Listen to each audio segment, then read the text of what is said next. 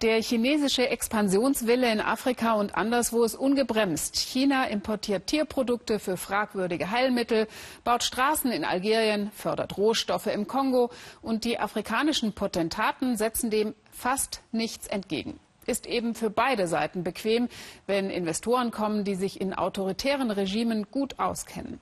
Nur wenige kritische Stimmen erheben sich da. Eine gehört dem kenianischen Künstler Michael Soy.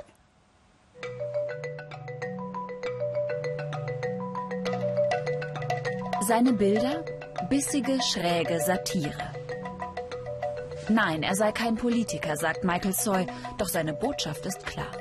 China macht sich in Afrika breit und kaum jemand scheint das zu hinterfragen. China wacht ja nicht einfach so morgens auf und entscheidet sich, Millionen von Dollar über Afrika auszuschütten. Es gibt einen Grund. Aber niemand erfährt die wahre Geschichte. Alle sehen nur die Entwicklungen, die Straßen, die Brücken, die Eisenbahnen. Nur, was ist der Preis dafür? Den Vorsitz der Afrikanischen Union im Jahr 2030. In seiner bunten und gleichzeitig düsteren Vision hat den ein Chinese. Neokolonialismus sei es, was die Chinesen in Afrika betreiben.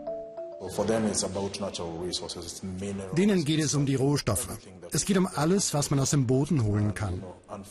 Allerdings können wir beobachten, wenn sie in deine Region kommen, dann hast du am Ende automatisch Schulden.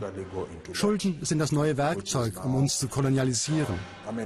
Früher hat man uns in Ketten gelegt. Heute sind Schulden die neuen Ketten. China loves Africa. So heißt sein Werk. Doch für Michael Soy ist klar, es ist alles andere als eine Liebesbeziehung.